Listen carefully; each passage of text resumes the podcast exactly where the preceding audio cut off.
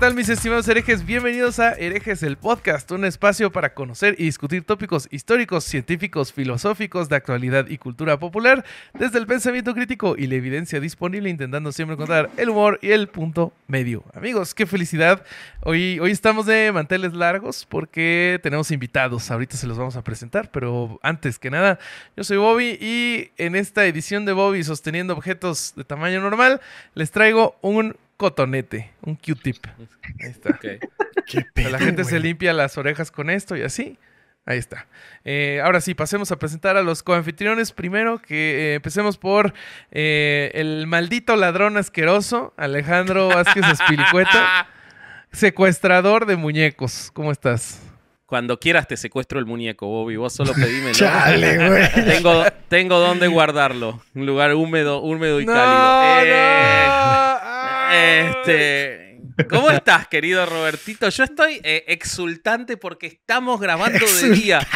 Me encantaría poder dar vuelta a la cámara y mostrarles que es de día, es un horario normal no, de hecho, para se ve, trabajar. De hecho, se ve toda sobreexpuesta parte del librero, entonces sí. ah, claro, sí, sí, sí. es cierto, es cierto. Un horario normal para trabajar, eh, no a las 11 de la noche como me toca habitualmente, así que gracias a los invitados que dijeron este horario y me, me llenaron de profunda felicidad. Que, eh, parece que, para el Corsario es de noche, ¿no? Como si estuviera en la Patagonia o algo así. Es que el Corsario está en una mazmorra, boludo. Es impresionante.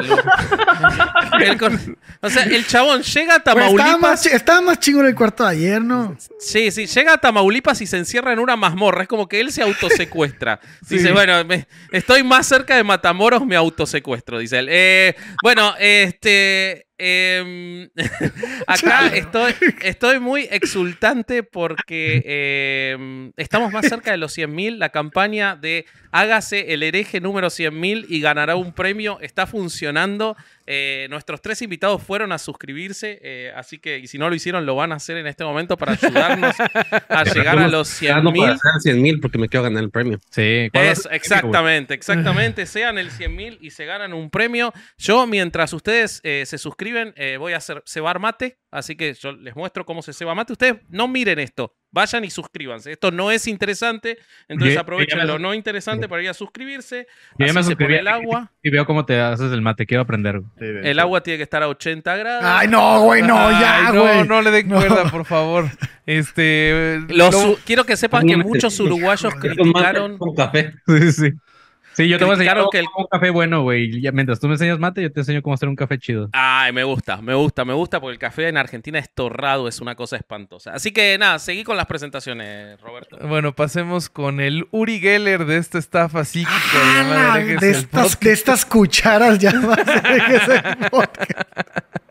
¿Cómo estás, Corsario? ¿Todo bien? ¿Qué pedo? Todo bien, Bobby. Este, ya no estoy sufriendo de calor, güey, como hace unos días. Y ayer, güey, este... No. No, hoy estuvo más tranquilo. Pero bien, güey. Parece que estás este como en la base de la cosa, güey, de The Thing. Ahora, estoy, ahora estoy en la cocina, güey. Ahora estoy en la cocina. Ya no, estoy, sufriendo calor, pero porque parece que está en un refri, güey. Sí, güey. Yo en Alaska, güey. Ahorita va a llegar alguien del Costco a sacarlo. Así, ¿Cómo graban esta las, las papas así fritas a la Oye, joven, ¿me pasa ese pavo? sí, güey, neta, me faltó muy poquito para meterme en una chingadera de esas. Y, este, y muy contento porque, este, para que lo sepa la raza que, viene de, otros podcasts, de nuestro podcast invitado que ahorita vas a presentar, tenemos una nueva colección de playeras tazas y bolsas de Erex el podcast en www.chunchos.mx. La nueva colección está al alcance de que todos. Ojalá Vasco tiene ahí en la pantalla en este momento. Sí, Vasco tiene ahí una de las playeras. tengo el de, el de La Luz del Mundo, el que no pueden usar en Guadalajara. No lo usen en Guadalajara. No, no, esa madre no. Úsenlo en el resto de la República. No lo usen en Guadalajara. Es el templo de la eh, hermosa provincia. Es la hermosa provincia, ¿no? Sí, hermosa. Creo que sí se llama así, güey. Sí, la hermosa provincia. Y dice otro domingo de no ir a misa. Eh, así que nada. Eh, y tenemos dos modelos más y se vienen nuevos, porque Chunchos está muy creativo, así que... Se vienen muchos. Sí, Sí, sí, sí, sí. Se, vi- se vienen en raudales. Sí, sí, sí, sí. Así que este, horrible. Sí, güey. Pasemos a, presentar ahora sí a los invitados. Eh, nos acompañan Marco, Manny y Rubén de Academia de Conspiraciones. Eso. ¿Cómo están, muchachos? buenas. ¿Qué Bien, pedo? bien, güey, todo chido, güey. Güey, que si algo le hay que darle a, la, a esta, la hermosa provincia, es que su, su edificación sí está muy chingona, güey. sí. Claro, tienen túneles secretos para mover a sus víctimas. Este, eso es muy práctico. Eso es muy práctico, sí. Eso destaca, la neta, al lado de la ciudad. Sí, o sea, sí ves unas madres bien culeras. Sí, repente un dice, sí está hermosa la chido. provincia, sí. Sí, dices, ah, sí me quiero mudar ahí. No, no, no, tal vez, pero ah, quiero, sí quiero usar esos túneles. Sí, Claro. Claro. Que si no, si no fueron a ver el episodio con Academia de Conspiraciones, que es- en el que estuvimos nosotros de invitados, si eh, hubieran movido a los niños por esos túneles, los Finders Claro. seguirían impunes. Seguirían Sí, no impunes, no se hubiera descubierto nada. Nada, güey. Sí, Sí. Pero nada. hubieran dejado un caminito de suciedad, güey. Ah, eso sí, eso sí, eso sí, sí, sí, sí. Hubieran seguido a los moscos, nada los más. mosquitos. me, mamó, me mamó que en el Los intro... hubiera picado otras cosas ahí, pero bueno. Sí. Es Sí, otro, me, me mama que en el intro utilizaste el pedo de que, bueno, utilizas siempre lo de esto de término medio o el Sí, punto sí, sí, medio, el punto medio.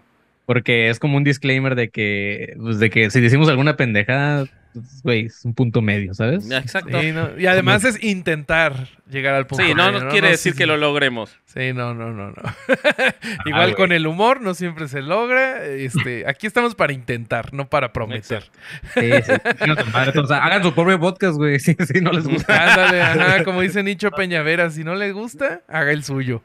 Sí, claro. Gol de Este, Vélez, Corsario. Gol de Vélez en dije, este pendejo, momento. te dije, pero es que no me crees, güey. No me crees. Minuto 75, gol de Vélez. No le importa a nadie, pero a mí sí, gol de Vélez. Tienes el partido ahí. Ay, la verga, tiene el partido ahí, güey. Güey, es que no hay nada más argentino que esto. Me está mamando, güey. Un churrasco, güey, va a decir gol. Así está. está- Todo se interrumpe si hay gol de Vélez o de Argentina. Quiero que lo sepan. Güey, di, di la- di la, paro, di la concha de la lora, güey. La concha de la lora. Me mama ese pedo porque siento, que- siempre que escucho la concha de la lora me imagino a la ¿Un concha de, la, de Alex Lora, güey. Ah, yo me, yo me imagino una guacamaya, güey. ¡Hala, qué pendejo! Eh.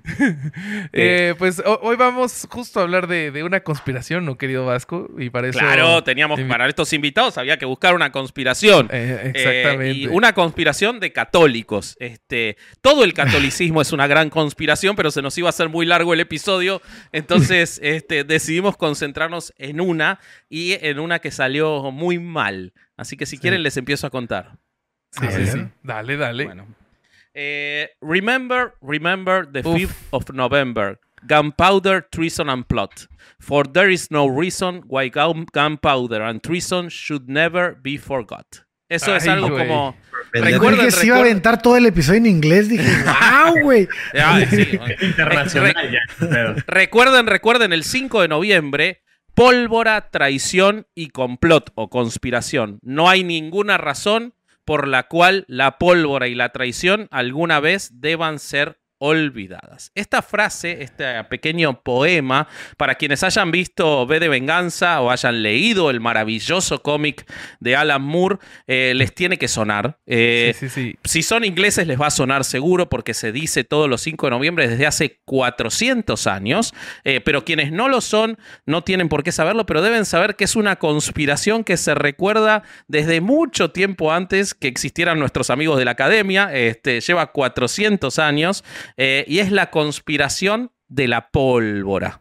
Que fue, para, eh, para los que, para los que no topen este pedo, también es eh, los que topen Anonymous, la máscara de. Claro, Exactamente, por supuesto. Entre otras cosas, es la máscara de Anonymous. eh, es este B de venganza. O sea, prepárense porque mucha referencia de cultura pop surge si eres- de toda esta historia. Si eres fan de la pólvora, también te va a sonar mucho este Exactamente. Eh, bueno, empecemos entonces. Esto es, quiero que sepan que es una lucha de malos contra malos. O sea, que no les dé pena a nadie en esta historia. Eh, Nunca pasa. todo empieza con la imposición en Inglaterra por parte de Enrique VIII de la reforma anglicana. Exactamente, de la cual si quieren ir a escuchar el episodio de herejes de anglicanismo está explicada en mayor profundidad. No voy a profundizar acá porque no voy a hacer el mismo trabajo dos veces. Vayan ustedes a escucharlo, vagos. Bueno, eh, entonces eh, el rey Enrique VIII decide por razones muy personales alejarse del el Papa de Roma y armar su propia iglesia y decir yo soy mi propio Papa y funda el anglicanismo. Eh, muchas veces se, cuando se cuenta y cuando tenemos la tendencia desde Latinoamérica de decir la porquería que fue el catolicismo, que es verdad, el catolicismo fue y es una porquería, eh, nos olvidamos y creemos que el protestantismo y la reforma de Lutero fue una reforma de paz, amor y evolución mental. Y nada, nada más lejos que ello, eh, no fue un movimiento a favor de la libertad intelectual, fue un movimiento a favor de la libertad intelectual de los que creían en lo mismo que ellos, pero para quienes eran opositores, nada fue así. Vayan a ver todos los muertos por parte de Calvino, por ejemplo, en Suiza. Eh, todos los que murieron por el luteranismo, exactamente. O sea, la libertad de conciencia fue solo para ellos, al igual que como lo llevaban adelante los católicos. Pero para los católicos que quedaban fue algo muy duro. Eh, la rebelión de Lutero desde el principio desató la avaricia. Por poner un caso, los gobernantes alemanes o los escandinavos o el propio Enrique VIII tomaron rápida ventaja del rompimiento con el tutelaje papal, apropiándose tanto de la riqueza como del control de las iglesias que eran católicas, ¿no? Eh, las normas y directrices marcadas por los líderes protestantes fueron igual de intolerantes que las de la Iglesia Católica, eh, armando su propia Inquisición, se implantó la asistencia obligatoria a los sermones protestantes bajo pena de castigo, incluso de tortura o de muerte, toda enseñanza y práctica religiosa que se desviara de las regulaciones del protestantismo de cada lugar eran castigados. A los clérigos católicos no se les permitió más oficiar misa, ni a los ferigreses asistir a esta, lo cual tendría sentido, ¿no? Porque ¿para qué vas a asistir si igual nadie la puede dar la misa, ¿no? Y vas a estar parado en una iglesia nada más. Eh, Como Dios. Exacto, claro, una fila de nenes esperando ser violados y ningún cura para dar misa. Era una cosa muy, muy sumamente frustrante, ¿no? Recibir Eh, el cuerpo de Cristo. Claro, exactamente. Eh, bueno, eh, fue prohibido bajo pena de castigo severo, incluso la muerte, tener imágenes o esculturas religiosas, incluso adentro de las casas. Se destruyó muchísimo patrimonio eh, histórico y artístico, como pinturas, monumentos, obras de arte muy antiguas, eh, medievales y anteriores de las iglesias católicas. Eh, quienes no asistían al culto protestante tenían en muchos lugares que dejar la ciudad, en muchos lugares de Inglaterra se les daba ocho días para dejar la ciudad, exactamente. Se- y y la, la persecución por parte de Enrique VIII, como todo lo que hacía Enrique VIII, arrancó con todo, ¿no? Ya en 1900, en 1900, en 1535, eh, o sea, pocos años después de, de declarar, dos años después de declarar la reforma, seis monjes cartujos y uno de la orden brigidina fueron colgados. El obispo de Rochester, San Juan Fisher, que en ese momento no era santo, eh, fue decapitado. Eh, otros eh, obispos fueron desollados en vida, ahogados y descuartizados por negarle a Enrique VIII que él era la cabeza suprema de la iglesia. Eh, Alta matazón. Sí, cuando escucha, escuchen el dato porque es muy bueno. Cuando Enrique VIII comenzó la persecución, había mil monjes dominicos en Irlanda. Quedaron cuatro. Nada. No mames. Güey, Thrones, Güey. ¿qué les costaba, güey? ¿Sabes? Tú, tú, tú eres la cabeza o te desoyo. Pues eres la cabeza ya, tranquilo, bro. Sí, totalmente.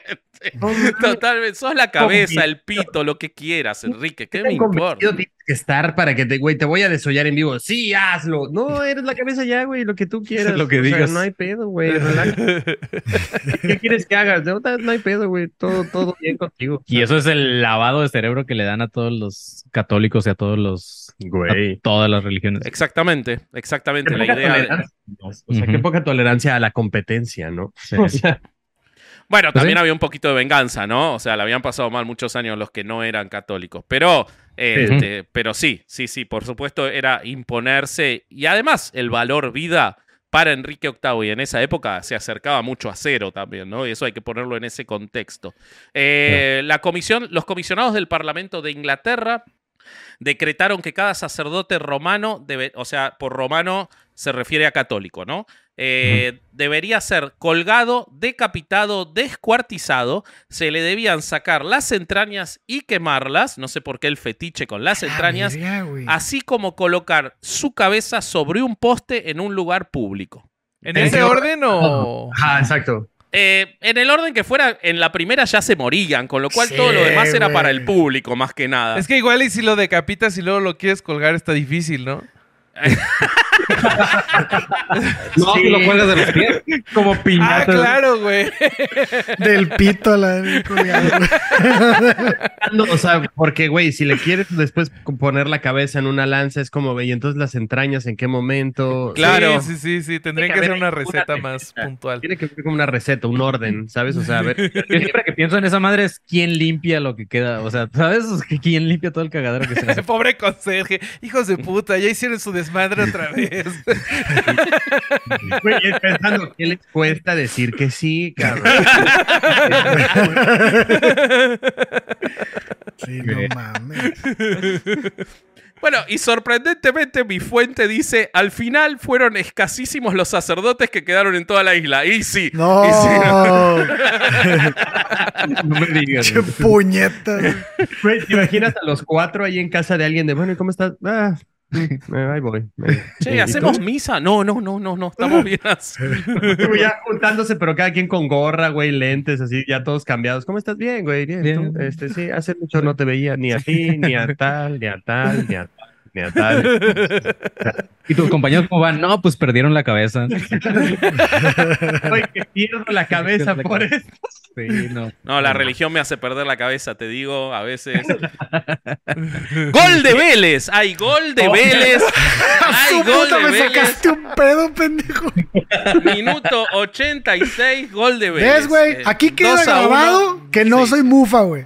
Bueno, No, Corsario, ya basta. Ahí nos empatan. Bueno, pero no solo fue para los católicos, eh, perdón, para los sacerdotes católicos, sino que los opositores a toda esta reforma en Irlanda, eh, católicos eh, comunes de su vida eh, diaria, también soportaron horrible sufrimiento. Hay casos registrados en los que se arrancaban a tirones los dedos, la fuerza que hay que tener, ¿no? Eh, se les chamuscaba el cuerpo por medio de hierros candentes. Eso le gustaba al corsario en su juventud en Tampico. Sí. Eh, no sé si... Pero con velas. Ah. Sí, el Corsario es muy Sí. fan del fierro caliente. Sí, sí, sí. sí. Muy, muy. Y del fierro pariente también. Bueno, eh, y, se le, No. y se les rompían las piernas. Las esposas también eran azotadas en público.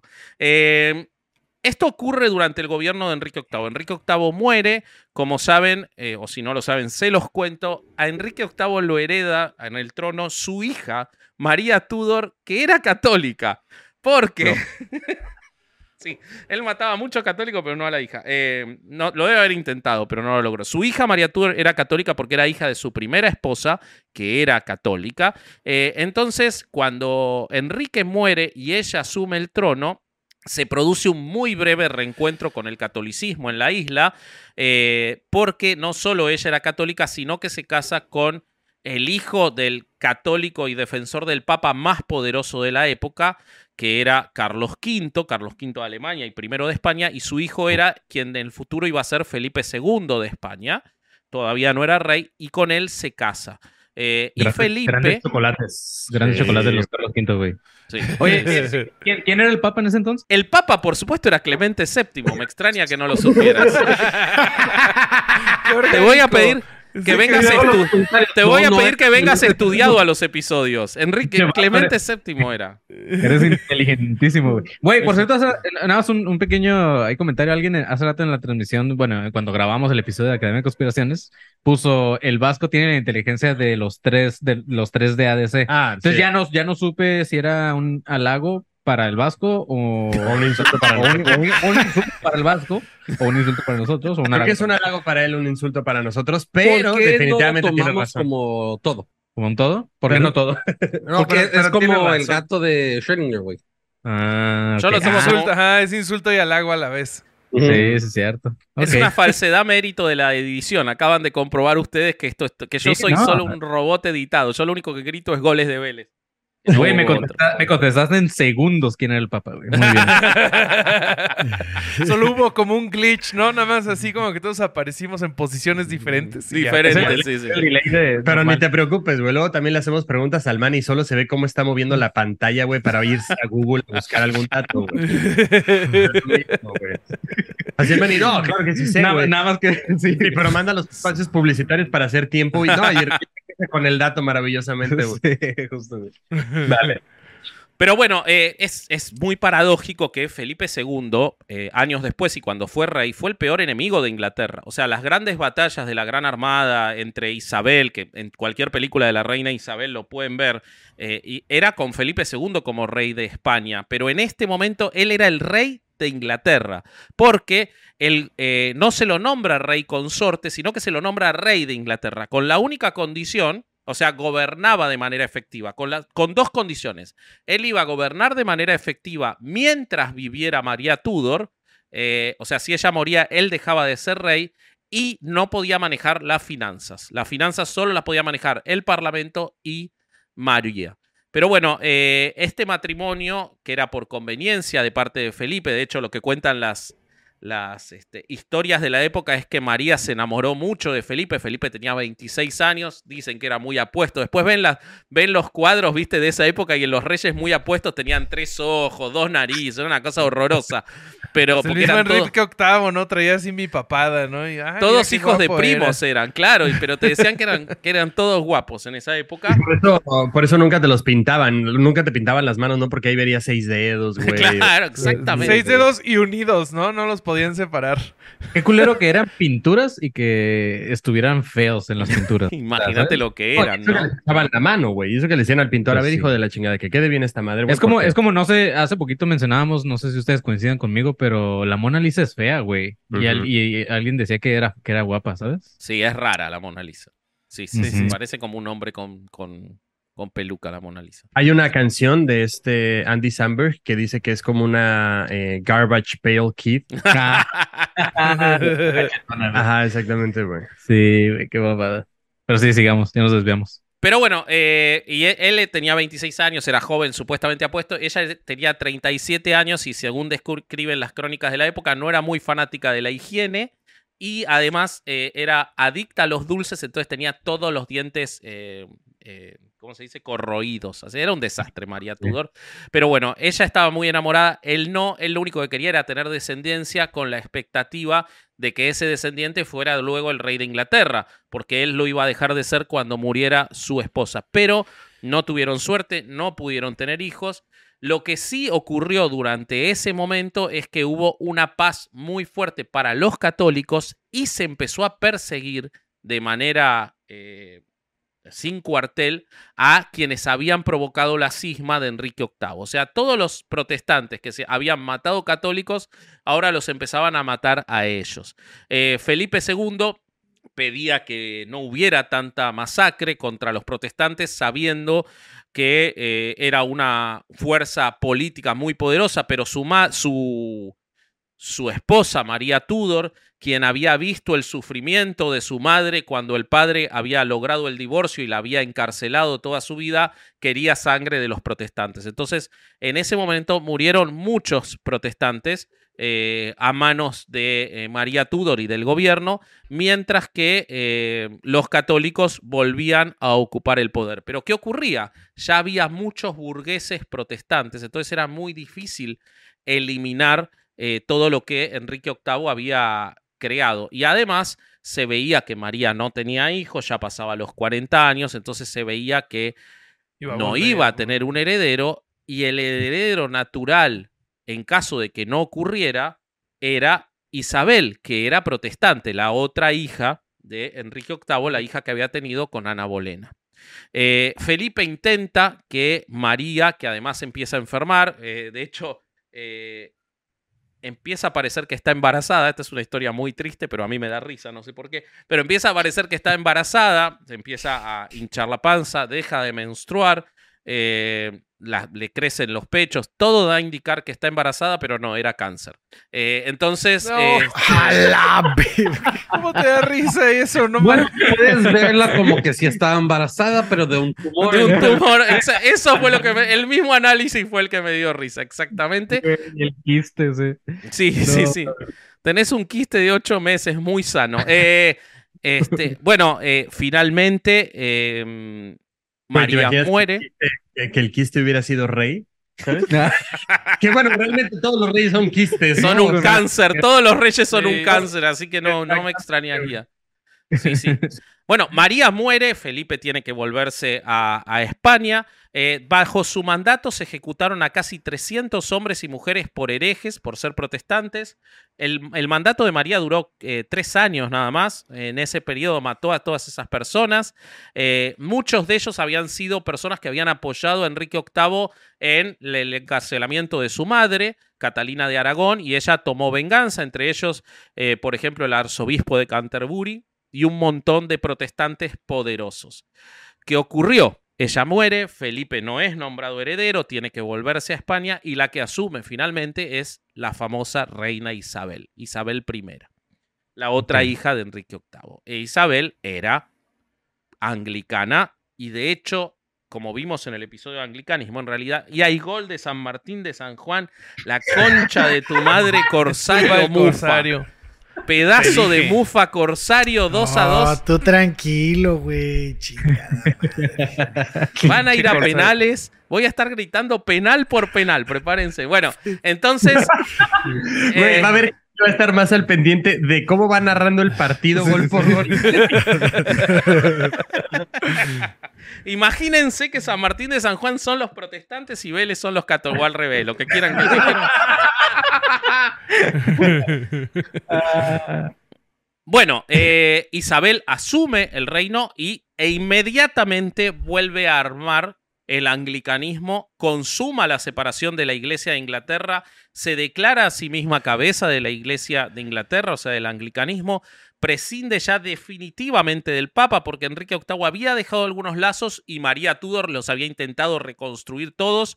Aquí se rompe por completo y a quien no reconocía la supremacía de Isabel como reina sobre eh, como vicaria principal de Jesucristo se constituía automáticamente reo y era condenado a muerte en la horca precedido siempre de años de cárcel y tortura. O sea, ya sabían que lo iban a matar, pero igual lo torturaban y lo mandaban a la cárcel.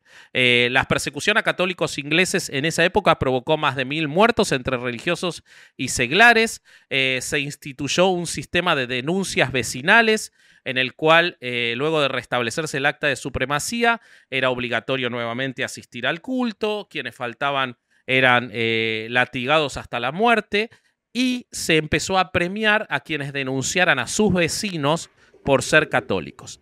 Eh, en Desde 1580... ahí nos mama el chisme. Desde ahí nos mama el chisme. Sí, chisme este, respaldado oficialmente. Sí, güey. Te dan una, te da, güey, te premian por ser chismoso, güey. Desde la escuela, ¿no? Imagínate la- la vecina que te cagaba así. No, si ella es católica, yo la he visto rezando. O sea, yo Sí, la he claro, visto. Sí, yo la he Ah, visto. pues tú rezas más. Así que ya. Sí, güey.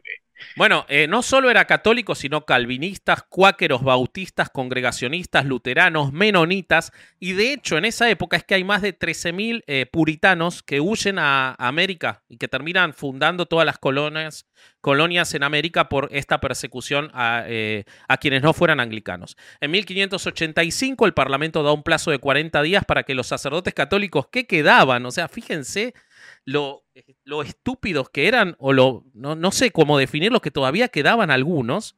Eh, se prohíbe dar misa incluso de forma privada.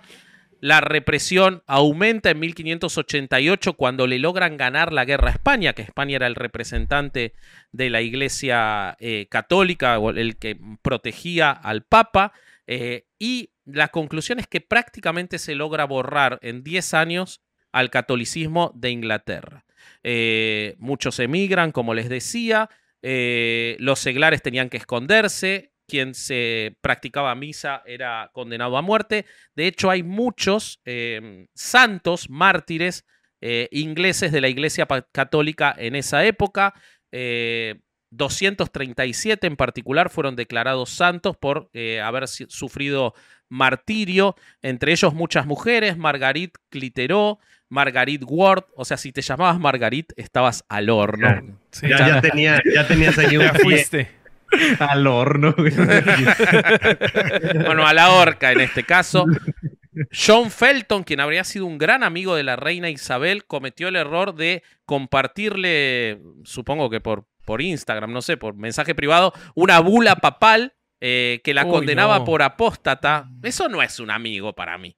O sea, si sos gran amigo, no, con- no le compartís una bula en la que dice que sos apóstata. Me parece que no, no es.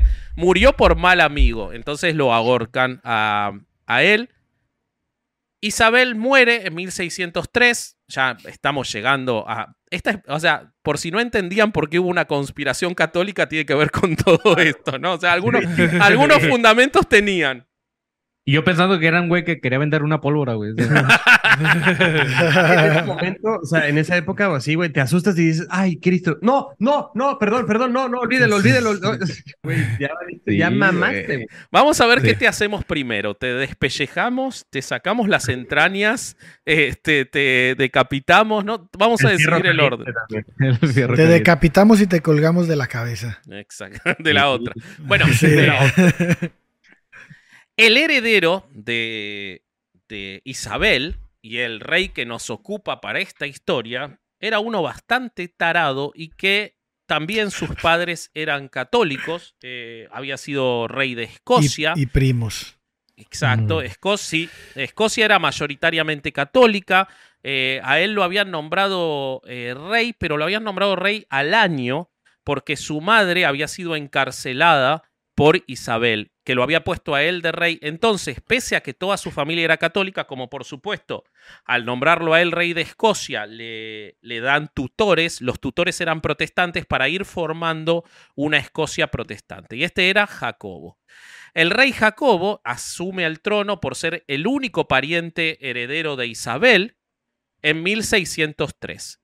Se creía, como ya había terminado la guerra con España, que Jacobo iba a ser más eh, bondadoso con los católicos, eh, pero sin embargo no es el caso. Él emite nuevas leyes en las cuales eh, prohíbe eh, los ritos católicos, eh, hace que los sacerdotes que quedaban, nue- o sea, es como que llegaban nuevos sacerdotes. Yo ya no entiendo, porque ya van seis veces que digo que hacen que los sacerdotes se fueran. Es impresionante.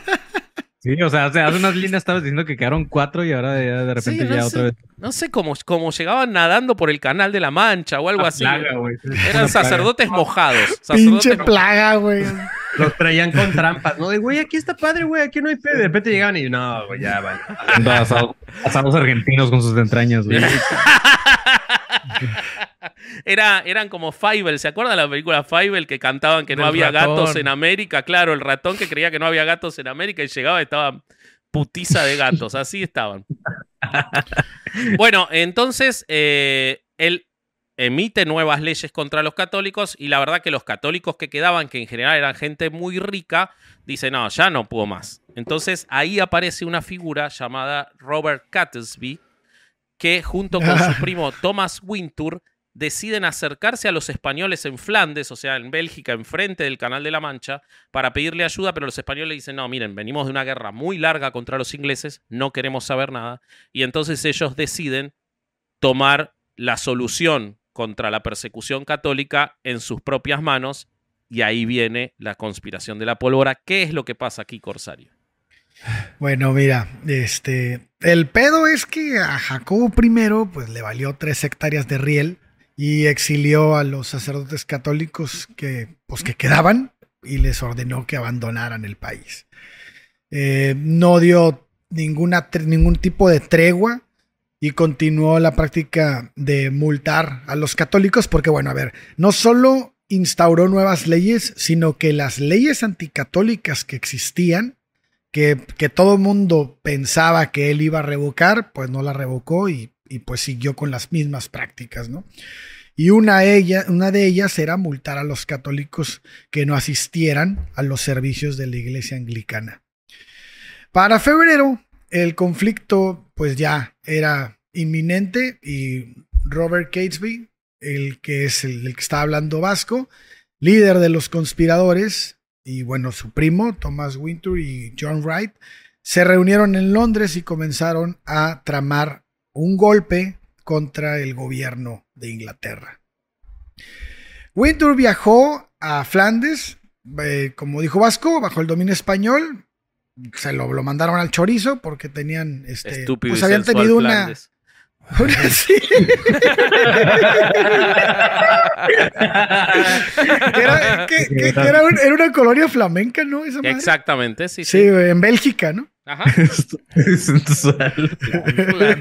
Quería hacer ese chiste, pero dije, no, no, detente, panzón. No hagas eso. Lo hubieras hecho, te lo perdiste, te lo perdiste y te lo robé.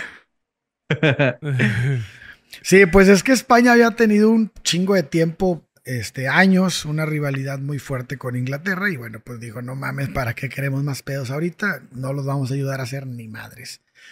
Pues para abril de 1604, mientras estaban en Flandes, Thomas Winter eh, se encontró a Guy Fawkes y fue el quien, ah, bueno, quien había ido a la escuela con John Wright y este, y bueno, pues ya se conocían. Sí, que Guy Fox es el más famoso, es la máscara de Anonymous, Sí. es B de venganza, es todo eso. Es. Lo interesante es que no era el, el- el- el creador de la conspiración, Sí, no. contrario a lo que se cree. Ey, tenía muy buen bigote, güey. ¿eh? Eso Sí. La neta, sí, mucho. Güey, lo digo yo que envidio a cualquier bigote. Sí, cabrón. Muy cabrón. Sí, güey. Bueno, a los 21 años, Fox, eh, Fox, ¿o cómo se dice? Fox. ¿Se dice este güey? Fox. Eh, había vendido la propiedad de su, que su padre le había dejado por herencia y se había ido a Europa para luchar por la, por la España católica contra la República Protestante Holandesa en la Guerra de los 80 años. Para cuando se encontró con Winter, ya era un pinche vato experto en explotar chingaderas. Tenía una un expertise en explosivos y había adoptado el nombre de Guido, que bueno, pues era la traducción directa de Guy en italiano. Era además ya un nacionalista inglés que odiaba a los escoceses. O sea, este güey no, no quería tener nada que ver con la, con la, con la Gran Bretaña unida, ¿no? Claro, y encima Jacobo era escocés. O sea, el rey era escocés y protestante, y este odiaba a los escoceses y era católico. Por ningún lado le daba. Bueno, pues estos dos güeyes se suben a un bote y empiezan a navegar de regreso a Inglaterra. Eh, en ese momento, el rey y el parlamento habían introducido una legislación que le negaba a los católicos el derecho a recibir rentas y o a hacer testamentos. Pues para mayo de 1604, Thomas Winter y Guy Fawkes se encontraron con el líder Robert Catesby y su amigo y compañero, pues John Wright. Esto lo hicieron en un. Este, este es demasiado inglés, güey. O sea, se reunieron en un pub en Londres. Sí, sí, sí, que lo busqué y no supuesto, existe güey. más. Una lástima. No, es el Dock and Draking. Es el, es el Exactamente, pub. sí, sí. Ajá. Solo Y- les faltó así en un pinche campo de polo, güey, así a, las, a la hora de Sí. No solo les faltó que comía- estuvieran comiendo Shepherd's Pie mientras Seguro que estaban comiendo eso. seguro. De hecho, la conspiración chips. Fue borrachos. Así como ustedes tres borrachos decidieron hacer el, el podcast, ellos decidieron hacer la conspiración. Esa es la diferencia, ¿no? Sí, hay una, hay una relación muy cabrona entre estar pedo y hacer conspiraciones, güey. Sí. Porque pedo, pedo dices, claro que tiene sentido esto, güey. Sí, sí, Y sí. yo sé de explosivos, decía Guy Fawkes. Yo y- puedo mira- aportar esto, güey. Y mira que nosotros decidimos hacer un podcast nada más por huevones, güey. Porque si, no hubiéramos estado fabricando aquí jabones como Fight Club, güey. Sí, no. Pues bueno, el- el- en esa reunión también estaba Thomas Percy, que era el cuñado de Wright. Y pues con eso ya juntaron el club de los cinco, ¿no? Sí. Y esa, Que es esa interesante, noche. algo de Catesby que te agrego, Ale, A es ver, que él ya había participado en dos rebeliones católicas anteriores. Sí, el vato era una fichita, ¿no? Sí, Ya sí, sí. una- pedo. La del conde de Essex, Essex de 1601 y en 1603 eh, había participado en un envío ilegal de materiales y de documentos al, a, Felipe, a Felipe, al rey de España, sobre el gobierno de Inglaterra. O sea, el tipo ya era un, había- se había salvado muchas veces. Güey, que siento que si esto fuera como una película, ahí es cuando empiezan a, a describir al equipo, ¿no? Claro, exacto. Sí, Este güey, la chingada, experto en explosivos. y de repente como, sí, creo que podemos llevar esto a cabo. Y madre, salen así del pop, güey. Sí. Guy Fox era el güey que nada más ponía la cartulina. Totalmente. Este güey es el chofer, porque siempre hay alguien que es el del driver, ¿sabes? Siempre hay alguien que es el güey que maneja. Güey, pero aparte como que también tiene mucho que ver que tenían unas relaciones bien, bien importantes para llevar a cabo su, su desmadre, güey. Porque, por ejemplo, Thomas Percy eh, se aseguró un puesto como guardaespaldas real gracias a que su patrón, el conde de Northumberland, este, se, y se- pues estaba ahí y le dijo, no mames, pues clávate por acá y yo te doy chance.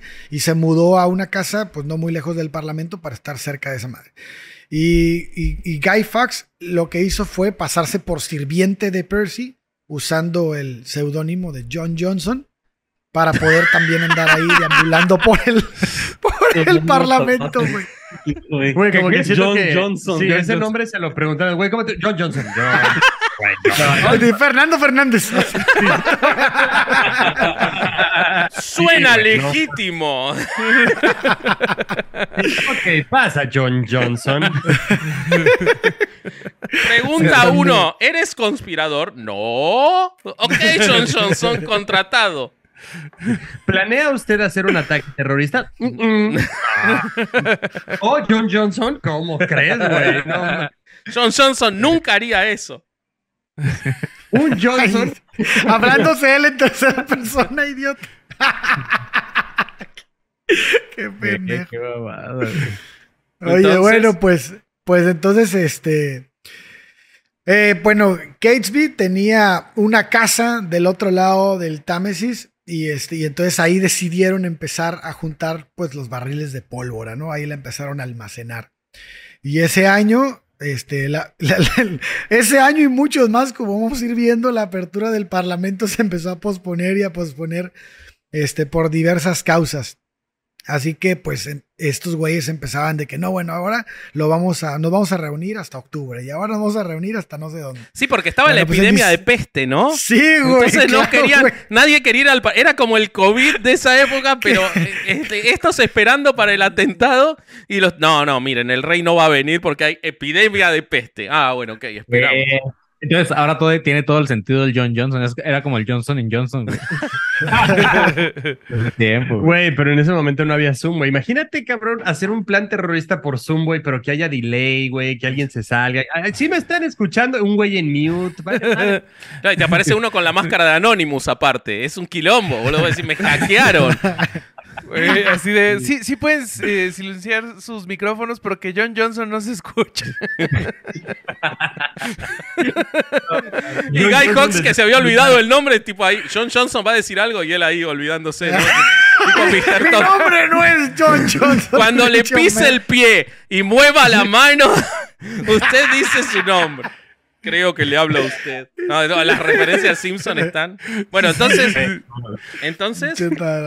Bueno, pues ya. Pero ellos diciembre- alquilan una casa, ¿no? Alquilan como Sí, un sí, sótano sí, al lado del parlamento, algo así hacen, ¿no? Sí, alquilan una casa, güey. Estos güeyes empiezan a construir un túnel hacia la Cámara de los Lores, este, desde la casa de Thomas Percy. Y, y bueno, pues empiezan a ir y venir noche tras noche sin ser detectados a, a hacer más y más profundo. Ahora, imagínate la seguridad, ¿no? Tipo, ahí los, los lores diciendo, che, ¿y quién controla que lo que se alquile al lado del parlamento sea gente que no nos puede hacer un atentado? No, no se preocupen. En esa oficina está John Johnson. Estamos a salvo. Toda la gente de, güey, John Johnson es bien comprometido. Se mudó aquí cerca para nunca llegar tarde. Bravo, John Johnson. Y el güey ya empleado del mes y empieza a dudar de su plan, John Johnson. Así, güey, me tratan bien, vivo aquí cerca. Tengo prestaciones, güey. Tengo prestaciones, tengo un buen trabajo. No, güey, y al chile no quiero dinamitar esto, güey. Está yendo de huevos. Y se aparecía, ¿no? El angelito, el, ma- el bueno era John Johnson y el diablito era Guy Fox con su, con su máscara. Y le decía, no, pero tenemos que hacer el atentado. No, pero Oye, trabajo, pero, a ver, trabajo Guy- solo Guy 17 Fawkes- horas. Guy Fox usaba una máscara de sí mismo. es lo que Obvio. Oh, Para, sí, para hacerse pasar por otro Güey, güey. el güey yendo a terapia. Ya no sé dónde empieza John Johnson y dónde termina Guy Fawkes. Guy Fox ahora se ponía una máscara de Gandhi. Diferente. Porque a ver es Guy Fawkes y aparte es el alter ego con la máscara. O sea, ya el güey es puta, güey, personalidad múltiple de madre. Oye, güey, ¿y, y a- a- habrá como, como algún dato de qué hay ahora en el bar donde estos güeyes se pusieron pedos y conspiraron? Lo tiraron abajo, yo lo busqué, lo tiraron abajo e hicieron, hay como edificaciones como del siglo XIX, eh, ya no está más. Lo que sí hay, hay muchos bares que se llaman así y que recrean eh, como el ambiente en otras ciudades y ese bar lo reconstruyeron en la Torre de Londres, hay como toda una experiencia histórica, eso, lo- eh, y reconstruyeron el bar eh, en la Torre Ah, de Londres mira. para poder visitarlo. Oh, qué chingón, güey. Sí, sí. Sí, lo acabo de inventar Pues- todo eso, yo estoy viendo cómo va a ver. Sí, sí, se notó, se No, notó, no, se no, notó. No, no. Y deberían de, venir, de, de vender de souvenir máscaras de Guy Sí, Fox. claro. Claro. Lo que venden, ¿te crees que se la van Güey, a yo necesito el ID, necesito el ID de John Johnson, ¿sabes? O sea, necesito un, un INE que diga John Johnson, güey. Sí, sí, sí. Pues bueno, un día ya bajaron las escaleras hacia el túnel, se subieron a una moto y se pelaron. Ah, no, esa es otra pinche historia.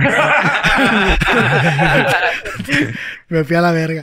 Bueno, pues el chiste es que estos cabrones necesitaban a alguien con sangre real porque pues una vez que ejecutaran su plan, que bueno, su plan era volar todo a la verga, este, pues iban a quedar sin rey, entonces necesitaban secuestrar a alguien de, de ese tipo de sangre para que se quedara como la Heredero. reina títere, güey, ¿no? Sí. Pues la apertura del Parlamento se retrasó una vez más hasta octubre de 1605 debido otra vez a los temores de la peste. En marzo el túnel ya llegó a los pues a los cimientos, a la parte principal de la Cámara de los Lores, eh, pero también tuvieron que pues empezar a excavar pues más cuidadosamente porque pues imagínate empiezan a petar chingados ahí y se hubieran dado cuenta que alguien estaba queriéndose Claro. meter. bueno, Bueno, bueno, un güey sentado en su silla y de repente se va para abajo. puma No, la verga. güey, así, los guardias, cabrón, y de repente salen los güeyes de no mames, lo logra. Ah, oh. Sí, un túnel directo a la cárcel, ¿no? Como el Güey, es chapo. que, cabrón, imagínate qué hueva, o sea, eh, tú estar excavando y que te equivoques de lugar. O sea, güey, con mi sentido de orientación, a ningún lado, güey. O sea, yo saldría al patio, güey, al baño. O sea, al, al bar en donde conspiraste. Ah, Ajá. cabrón, aquí no era. Sí, güey, di vueltas. Pues me lleva a la verga, ¿sabes? Sí. O sea, güey, no. Güey, No. ayer no encontrábamos mi carro, güey. Imagínate peor, estás cavando el túnel y te cruzas con un montón de curas católicos que están cavando el otro túnel para entrar de vuelta a Inglaterra y ahí entendés todo, cómo llegaban, ¿no? No, pero bobo, güey. O te encuentras con otros conspiradores igual que tú y de, ¿a dónde van? Ah, güey, traes una pala. ¿A? Pues, güey, nos sí, sí. juntamos, cabrón. Sindicalicémonos. Y con la música de Benny Hill de fondo. O suena la de Mario, ¿no? El turururururu. Ah, claro, esa tiene más sentido. Claro, porque es nivel este underground. Bueno, Bueno, entonces, pues Thomas Percy eh, alquila una de las bóvedas que estaba pues abajo de la cámara y este y así ya pues dejan de necesitar excavar más, ¿no? Ya lo tienen más cerquita. Entonces, Guy se, se encargó de meter y empezar a ocultar la- los barriles de pólvora en esa bóveda. 36 barriles. Sí, se mamaron, güey. Sí. No. Y bueno, pues la apertura del Parlamento se retrasa una vez más hasta noviembre. güey.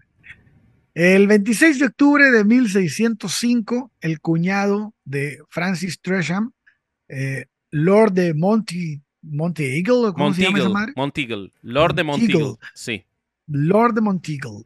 Bueno, pues recibió una carta anónima en la que se le advertía, ¿no? Que no fuera a la, a la apertura del Parlamento el 5 de noviembre porque iba a haber pedo. Claro, porque eh, los, algunos de los conspiradores se empiezan a preocupar a decir, che, pero acá vamos a matar católicos también, porque en el Parlamento había algunos lores católicos. Eh, entonces se empiezan a preocupar y otros decían, no, bueno, tiene que ser lo que tiene que ser, no se puede saber. Y aparentemente alguno eh, se asusta y manda una carta, ¿no?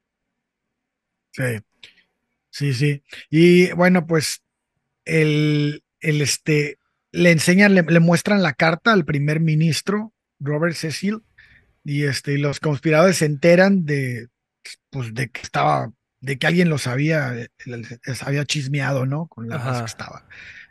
Eh, por medio de uno de los sirvientes de, de Monteagle. Y entonces al, al enterarse, Catesby so- sospechó que había sido pues el primo, ¿no? Francis Tresham, quien había enviado la carta, entonces pues se agarraron ¿El primo ahí, o el se ex dieron- primo? No, Dios. Qué chafa. Y este- Alguna vez funcionó.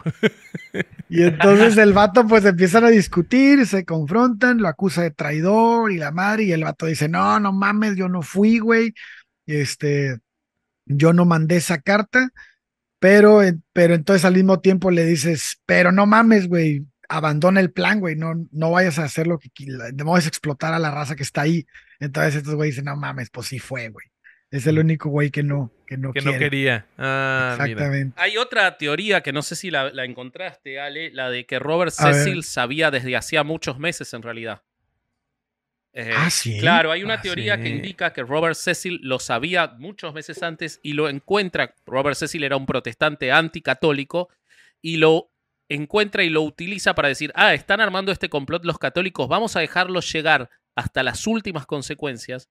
Lo desarmamos, Ah, sí. ponen espías, todo adentro del grupo, lo desarmamos y con esto ya damos por terminado con el catolicismo, porque de hecho, cuando, bueno, ahora vas a contar lo que ocurre con, con, la, con, con el complot, Sí. pero las consecuencias posteriores eh, son muy terribles para los católicos que quedaban en Inglaterra. Entonces, hay quienes dicen que en realidad se supo mucho antes que lo de la carta es un invento, que se, para echarle la culpa a alguien, pero que se supo mucho antes y que lo dejaron ser para eh, llevarlo a las últimas consecuencias y poder entonces ser más crueles con los católicos después. Pero bueno, es una Pero además, qué horrible, ¿no? Ah, Hacer fíjate- un pinche hoyo Ma- gigante para nada, ¿no? Sí, Sí, no, qué hueva, güey. Tiene, tiene sentido que los dejen seguir para tener un motivo. totalmente. Eh. Claro. Sí. Claro. Claro, yo, yo, yo la verdad es que lo que estaba leyendo es que fue, fueron las dos juntas, güey. O sea, que el güey le, di- le avisaron y que el güey dijo, no, no, no, no hay que hacerla de pedo. Ya nos enteramos, pero no hay que hacerla de pedo. Y este, esa es la teoría que yo traía. Claro. Y que y entonces vamos a esperar a ver qué hacen y como quiera, pues ya los tenemos ahí, güey. Ya vamos nada más a, a este, agarrarlos con las manos en la masa, ¿no? Así es. Y bueno, pues este, entonces, eh, Catesby y, y Fox el, empieza, le dice, güey, güey, ve a la bodega, güey, le dice Catesby a Fox, ve a la bodega para ver si está pasando algo, güey. Porque pues ya sabemos que se enteraron, pero no sabemos cuáles van a ser las consecuencias, así el güey que... le dice, no me digas así, soy Johnson. John, John. John Johnson. para ver si los conspiradores, para ver si la raza está, como que cómo se están moviendo. Entonces el güey, este, dice, no, pues no está pasando nada, güey. Yo creo que, que este, que no, que podemos seguirle porque todo se ve muy tranquilo. Pues del 1 al 4 de noviembre de 1605, la carta ya la había recibido, este, la carta que, que había recibido, pues advertía que el, Parlamento recibiría un golpe terrible y que, y que nadie sabría de dónde vino el putazo. Y este, cuando el rey ve la carta, relaciona las palabras de terrible golpe con el uso de la pólvora, ¿no? Porque dice, pues va a haber un pinche madrazo y lo único que puede generar un madrazo es esa chingadera. Y empieza a ordenar la investigación. Eh, los asesores del monarca planean cómo, cómo este, pues revisar que el parlamento, que el edificio del parlamento esté bien sin al- alterar o sin que se den cuenta los conspiradores y funcionó porque pues estos güeyes siguieron con su jale, nadie se enteró de nada Y durante la búsqueda encubierta en las bóvedas del Parlamento, los hombres del rey detectan pues un chingo de leña en el sótano. güey. Y dicen, no mames, pues qué pedo aquí. Entonces Guy Fawkes, le, este, bajo el alias de John Johnson, les dijo que les dijo que le Fue Guy Fox, pertenecía no fui yo. Usa. Ya, sí, ya, ya en Gollum. Ya el güey en Gollum y. ¡No! Guy Fox malo. Guy Fox malo. John Johnson nos cae bien. John Johnson es bueno. Pues les dijo que esa leña le pertenecía a su jefe, el, el, el guardaespaldas real de Thomas Percy, ¿no? Eso sonó al burro, güey. Sí, güey. Entonces el rey ordena una segunda búsqueda el 5 de noviembre de 1605. Justo después de la medianoche encuentran a, a Fox en posesión de pues, con fusibles y fósforos y la chingada y al vato lo arrestan. Güey, te imaginas, eso debe haber sido horrible así, Johnson. Yo confiaba en ti.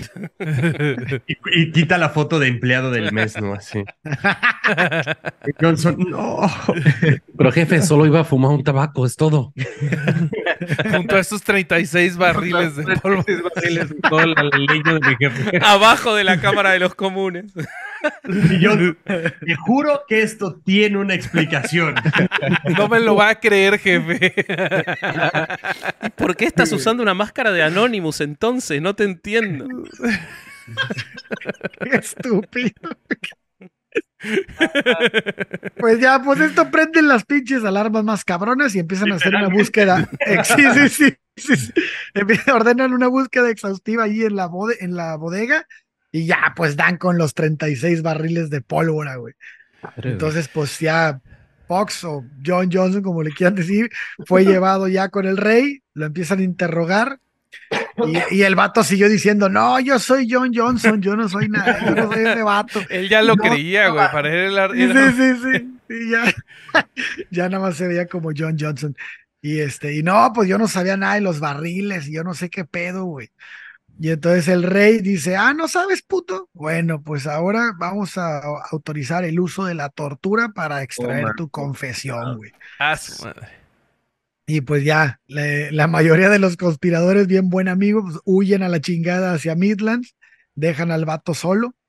Y a su paso, pues trataron este, de convencer a la raza que podían, ya como patadas de ahogado, de, este, de levantarse contra el gobierno. Catesby decidió este, pelear su última batalla y pues persuadió a algunos de los con- conspiradores a unirse a él este, para, para llevar a cabo y para, pues, para morir juntos, ¿no? Por, por la causa, porque pues ya no tenían mucho que hacer. Eh, pero cuando la casa en la que se refugiaron fue rodeada por 200 hombres del sheriff, y los únicos que murieron en ese pinche tiroteo, tiroteo fue Casey Percy y los hermanos Gray. Ok. El resto fueron capturados, heridos, pero pues todos vivos, y los llevaron a la Torre de Londres. De noviembre a diciembre de 1605, Fox finalmente hizo una confesión bajo tortura el 9 de noviembre. Pero esa confesión... Johnson, sí, ya, pues ya. No me llamo Johnson, me llamo Guido. Guido. Son, yo sono Guido Fox. Ah, también tenía el otro alter ego, Claro, el güey. alter ego italiano. Sí, era Guido. sí, Era sí, como sí. fragmentado el vato. Io mangio fettuccini, decía. ¿Cómo va a hacer yo un ataque terrorista? Claro. Sí. Sono Guido. Oye, bueno, pues esa la confesión se, pues la hizo más completa todavía Thomas Wintour durante el interrogatorio en la Torre de Londres. Y este, pues ese vato los incriminó a todos, güey. Y aparte de su hermano Robert. El 31 de, 30 y 31 de enero, los ocho conspiradores que habían sobrevivido asistieron a un juicio, un juicio estilo espectáculo, en We- Westminster Hall, el mismo lugar donde habían planeado, que habían planeado volar. Y este, y bueno, pues Sir Everett Didgy, ¿cómo se pronuncia esa madre, Bobby? Eh, Ever, ¿cómo- Everett, Everett Di- Didgy. ¿Cómo, Bueno, ese vato, ese vato. González. eh, Se pronuncia González. González. González, que, que había estado a cargo del levantamiento de Midlands, fue el único que, que se declaró culpable. El fiscal general, Sir Edward Cook, eh, dirigió el enjuiciamiento de los otros siete, quienes fueron declarados culpables por traición. Las ejecuciones pues se llevaron a cabo en público, obviamente, porque les encanta hacerlo así, güey. Eh, y por, yo pienso que como típicos narcos de la época, este, para advertirles a los otros, a la otra raza que si se atrevían a hacer estas cosas, pues iban a valer más. ¿Tenés los detalles de cómo los mataron? Pues ahorcados los No. arrastraron y los descuartizaron. ¿no? Exacto, el hang, drawn and quartered, Güey. que era lo típico de la época. Colgarlos del cuello sin dejarlos morir, seccionarle los genitales para echarlos a un fuego ante sus propios ojos y hallándose aún vivos, destriparles y arrancarles el corazón antes de decapitarlos y despedazarlos. Luego se Ah, Como Wallace. ¿no? Como Wallace. Luego se expondrían ante el público las cabezas clavadas en picas y serían arrojados los restantes trozos a los pájaros para su alimento. Eh, pero Guy Fox esquiva todo esto porque cuando lo cuelgan al principio salta y entonces se rompe el cuello en el acto y muere, eh, muere ahorcado. Eh, no les da el gusto de todo esto, sin embargo lo descuartizaron y el cuerpo de Guy Fox lo separaron y lo distribuyeron por toda Inglaterra en las cuatro esquinas del reino como recordatorio para cualquier futuro traidor. Por eso se hace tan famoso por sobre los demás Guy Fox, por, por todo este tratamiento que se le da. Eh, Porque es al primero que descubren y por todo lo que le hacen después, ¿no? A Guido. Güey, ¿y ¿cómo es Ah. que vengan los ingleses y así a, a- a las ruinas mayas? Le sacaban el corazón. ¡Ay, cabrón! Totalmente. Sí. ¡Cállate! ¿Sí te sabes la historia de Guy Fox? y de tantos otros. Bueno, pero teníamos ahora no, motivos, ahora- dicen ellos. Ándale. Y ahora era omnipresente porque ahora el vato ya estaba en todos lados, Sí, ¿no? sí, o sea, sí, una mano allá, una mano acá. Totalmente. güey. Casi como Mussolini. El, el Sí. mito de Guy Fox también dice que antes de morir dijo que él había cumplido su eh, intentado su tarea de expulsar a los mendigos escoceses de vuelta a las montañas. O sea, como que hay todo un halo de valentía hasta la muerte de Guy Fox. Uy. Pues de hecho, el Winter, el Digby o como si el González, eh, John Grant y Thomas Bates fueron ejecutados frente a la, a la Catedral de San Pablo porque sus, sus delitos eran más como religiosos. Ok. Ya. Pero, pero Guy Fox, Thomas Winter y este eh, Robert Keys y a- Ambrose Rookwood, Era esos güeyes sí fueron ahorcados, arrastrados y descuartizados junto a la Cámara de los Lores. Y ese cambio fue porque las, esas ejecuciones eran por traición contra el Estado, no por las creencias religiosas. El güey que le tomó la declaración a Guy Fawkes. así, Unas últimas palabras. Güey, soy yo, Johnson. En serio, no hagas. esto". Que Los escoceses son mierda. Eso dijo. Que los escoceses son. Vayan a buscarlo a él. Es el de la máscara. Claro. el de la máscara. de la máscara. Oh, mamón. Y bueno, pues esa fue Y- la, la historia de la y- ejecución. Y, estos Robertito, eh, después de eso, sí. el catolicismo quedó bien y en paz, ¿no? En Inglaterra. No, no, este, pues se, se siguió poniendo fea la cosa, porque ¿qué crees, querido Vasco? A los meses de esto, de ocurrido, en 1606, el Parlamento declaró el 5 de noviembre como un día de gracias nacional, pero como ya sabemos cómo era la cosa, ese día de gracias en realidad era un día de misa obligatoria, en Ah. donde se daban sermones anticatólicos y era obligatorio, si no ibas, hereje. Entonces, pues eso hizo que se, se pusiera peor la cosa contra los católicos. Esto en- era ilegal no celebrar el 5 de noviembre hasta 1859. O sea, este, se echaron más de 200 años Tremendo. que de Oye, que- Y Sí, aquí sí, andamos sí, sí. mamando con que el 5 de octubre no se olvida. ¿Cuál es? ¿O el 2 de octubre? ¿Cuál es? El 2 de Dos de octubre. Entonces, octubre, ya se me olvidó. Sí. Y lo- es- algo que está chistoso que encontré es que de 1673 hasta el siglo XIX eh, se hacían figuras del Papa que se paseaban por las calles para ser quemadas después en Guau. hogueras. Y el Papa era el villano principal de la celebración, no Guy Fox Ok. al Oh. principio. Pero, pero, este, durante los tiempos de la Revolución Francesa, los británicos estaban eh, del mismo bando que los católicos. Entonces ahí cambiaron tantito la, la tradición. Entonces pasó a la tradición, en vez de hacer figuras del Papa, se empezaron a hacer figuras de Guy Fawkes, que era ya el nuevo malo de, de la celebración. Y eh, empezó a, a- a haber una tradición en donde los niños vendían las figuras que hacían, las efigies de Guy Fox, las vendían por un centavo. Y las vendían diciendo eh, a penny for the, for the guy. Pero no de guy como el chavo, sino de guy Guy como el. Guy Fox. Y de hecho, de ahí viene la frase, o sea, o el, el, el modismo de decirle a, a un hombre desconocido guy. Ah, mira vos. Por- Sí, No, se popularizaron no, tanto no. los muñecos que eh, esto de decir a Penny for the Guy eh, hizo que a cualquier persona que se a- cualquier hombre que se vistiera extraño le dijeran Guy. Ah, mira, y como ahorita. se- y entonces ahora por eso en inglés a cualquier hombre le puedes decir Guy. Que también le- en Estados Unidos le decís a regular, regular show. Por Joe Johnston también. O sea, Joe, Joe, Joe, Joe- se llama Sí. Joe Johnston. Exactamente. Sí, O sea que podría haber sido en Penny for the Guido. Sí, a Penny for the Kid. Any Guy. sí. Este, ¿y qué crees? Pero los, los protestantes también usaron eh, esta celebración para algo más. Para este, una de nuestras cosas favoritas, el sincretismo.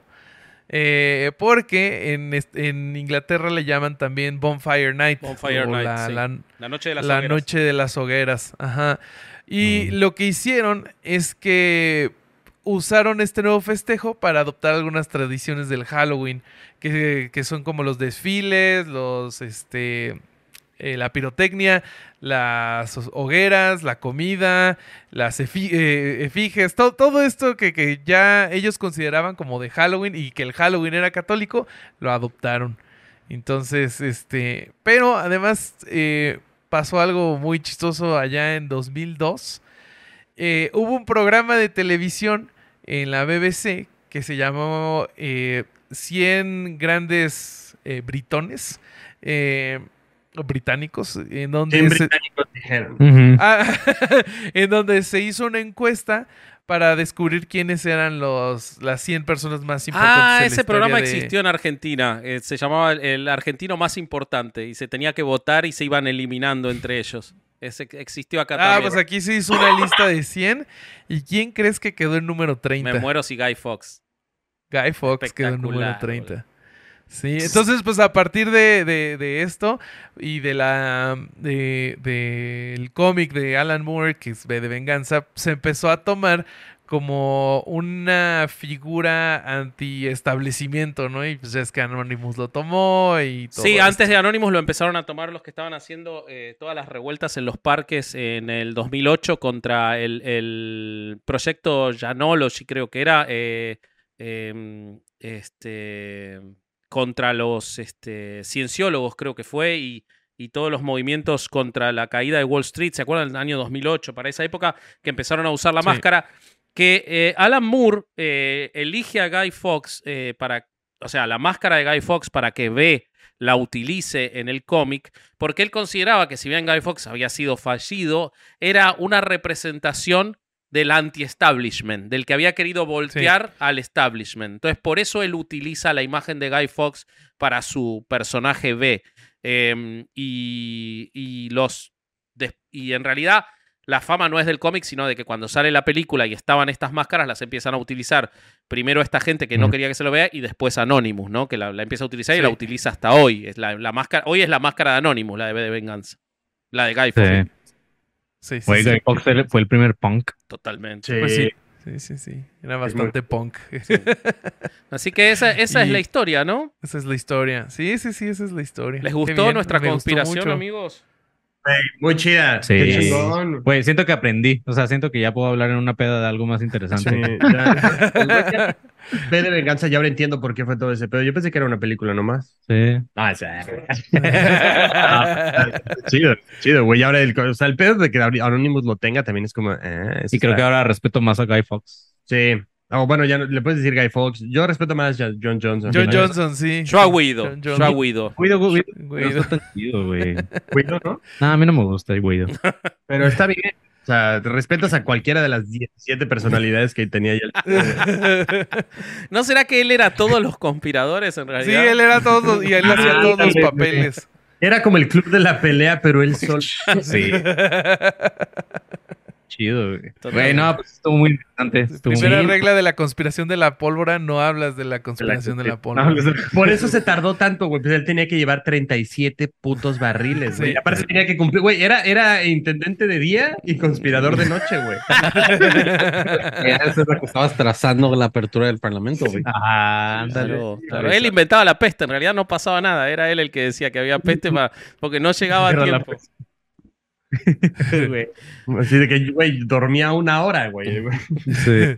Bueno, amigos, Ah, sí, estuvo cool. amigos, muchas gracias por, por habernos acompañado y por haber estado en este, en este episodio conspiranoico eh, de una conspiración que sí ocurrió y está documentada, así que es, está, está Ya, Sí, güey. eso sí, gracias, gracias a ustedes, la neta, por invitarnos. Está Sí, muy muchas chido, gracias. Qué chingón. Aparte se con el episodio. Muchas gracias, güey. Sí. Sí. Oigan, al- hay, este, algún anuncio que tengan, dónde los puede encontrar nuestra audiencia, algo que quieran vender. Ah, pues no, de vender, no, me estás dando ahí 20 minutos. Vos dale. No, pues nos pueden encontrar en redes sociales como en el podcast como ADC Podcast Oficial. Tenemos un grupo en Facebook que se llama Alumnos Conspiranoicos 2.0 porque nos tiraron el primero. Entonces, este, vayan ahí y manden su solicitud. También si quieren suscribirse a nuestro canal, estamos como Academia de Conspiraciones en YouTube y en todas las plataformas de audio. Y tenemos una serie también en Podimo que se llama Anónimos del Culto. Sí, vayan a escuchar. Vayan, vayan a Podimo. Eh, y a nosotros también, bueno, compren el merch, que acá lo tengo y que está precioso. Ahí está. Eh, vean el enlace en la descripción. Lo hace Chunchos y va a haber nuevos modelos. 2023 es el año de herejes en Patreon, así que suscríbanse a Patreon, cada vez subimos más contenido. Lunes y jueves se sube contenido exclusivo, contenido de Caro Hernández Solís, contenido de Larva, de nosotros, adelantos exclusivos. Está el, el nuevo podcast de Bobby exclusivo todavía en Patreon para que lo vean. Así que suscríbanse a Patreon que nos ayudan un montón y nosotros a cambio les damos bastantes cosas. Eso, sí, sí, sí. Muy bien. Eh, en redes sociales, ¿cómo nos encuentran? Es este herejes el podcast en todos lados. Eh, el señor mayor es el corsario.hereje. Eh, el señor de la barba es vasco.hereje. Y yo soy bobby.hereje. Todos lados. Claro. Eso. ¿Ustedes eh, dijeron sus redes personales? No, ¿verdad? No, pero venga. A mí me pueden encontrar como arroba soy como león. Yo estoy en todos lados como arroba soy galletón. Eso rimó, ¿eh? Sí, Sí. todo- de hecho todos somos soy, nada más que el Rubén es en inglés. Yes, pero por continu- continuidad con nuestro podcast, Ah, a sí. mí me encuentran como arroba panzonfox. Eso. Muy bien. muy bien, muy bien. Pues ya está. Eh, creo que es todo. Entonces, este fue otro domingo de no ir a misa y escuchar herejes el podcast. Adiós. Vámonos. Vámonos. De risa. Didn't give a fuck sometimes. We just sit back and laugh at life. Put it far and wide away from harder times. I'm wide awake. I'm looking out to see the art of life is right in front of me. Inside your smiling face, I can't believe it. ¿Me dan un segundo? Que, de- deme Va a un gritar segundo, un por gol. No, no, no. No, perdió, Ay, perdió. poner- Vélez perdió por penales, te odio, Corsario, pero no. Maldito Corsario Mufa, güey. 5-4, güey. Lo hice adrede, güey. No quería que ganara. Desde hace rato queriendo preguntar qué es Mufa. Ah, es el. el- es- Puras mamadas de argentinos, güey. Así le dicen los argentinos a, a alguien que, que trae la mala suerte. O a, o hacer algo que te trae la mala suerte.